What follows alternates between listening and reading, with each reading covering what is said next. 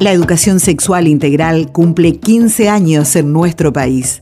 En el ciclo La ESI en mí, traemos las voces de quienes la construyen cada día en las escuelas entrerrianas.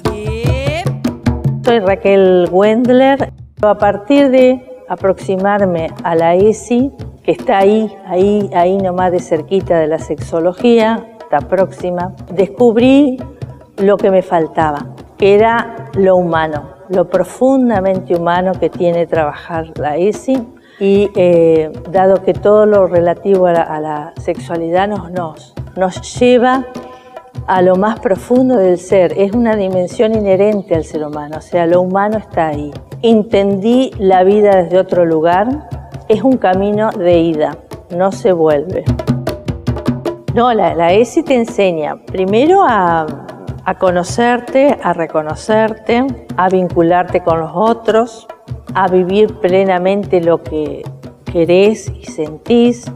transforma fundamentalmente este, los lazos, los lazos este, afectivos, permite este, generar eh, redes saludables yo insisto mucho con la, palabra feliz, eh, que es una palabra que se usa poco o que me parece que está un poco un tanto banalizada. Y otra cuestión que aparece cuando uno trabaja más con adolescentes, eh, en esos encuentros íntimos que tienen las chicas en parejas, no disfrutan.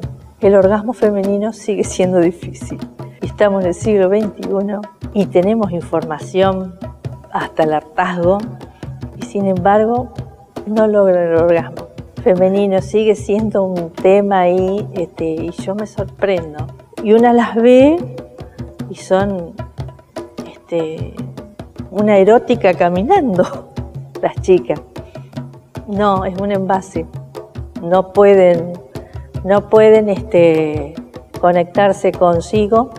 Y a veces también la pareja este, que muchas veces se inicia en la sexualidad a través de la pornografía, lo que ya sabemos, este, aplica lo mismo, que eso no es un encuentro, no es un encuentro, es, eh, que uno atrape al otro.